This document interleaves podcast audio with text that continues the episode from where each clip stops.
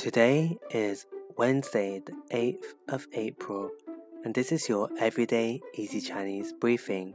Hi everyone, this is Lin Lao Shi from Everyday Easy Chinese, and in each episode, we will look at a new Chinese word of the day, learn how to build new phrases and sentences from this word. Today's word is 实,实 which means fat. And a useful phrase that you can build from this is 实话实说,实话实说, which means to be frank or to be honest. Because sometimes you have to be honest and stop being all nicey nicey, right? So you can affirm that to someone.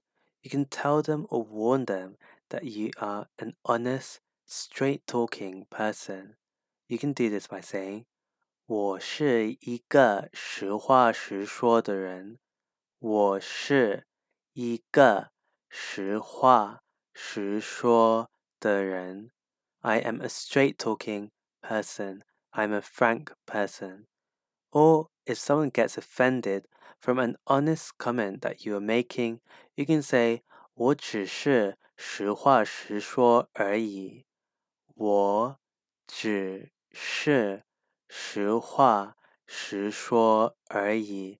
I'm only being honest. So that's it for today's episode, where we learned the word 实, which means fact, and the phrase 实话实说, which means to be frank, to be honest. For more Chinese lessons, head over and subscribe to our YouTube channel, Everyday Easy Chinese for weekly lessons every Thursday and Sunday. See you over there and also see you again tomorrow for more Chinese practice.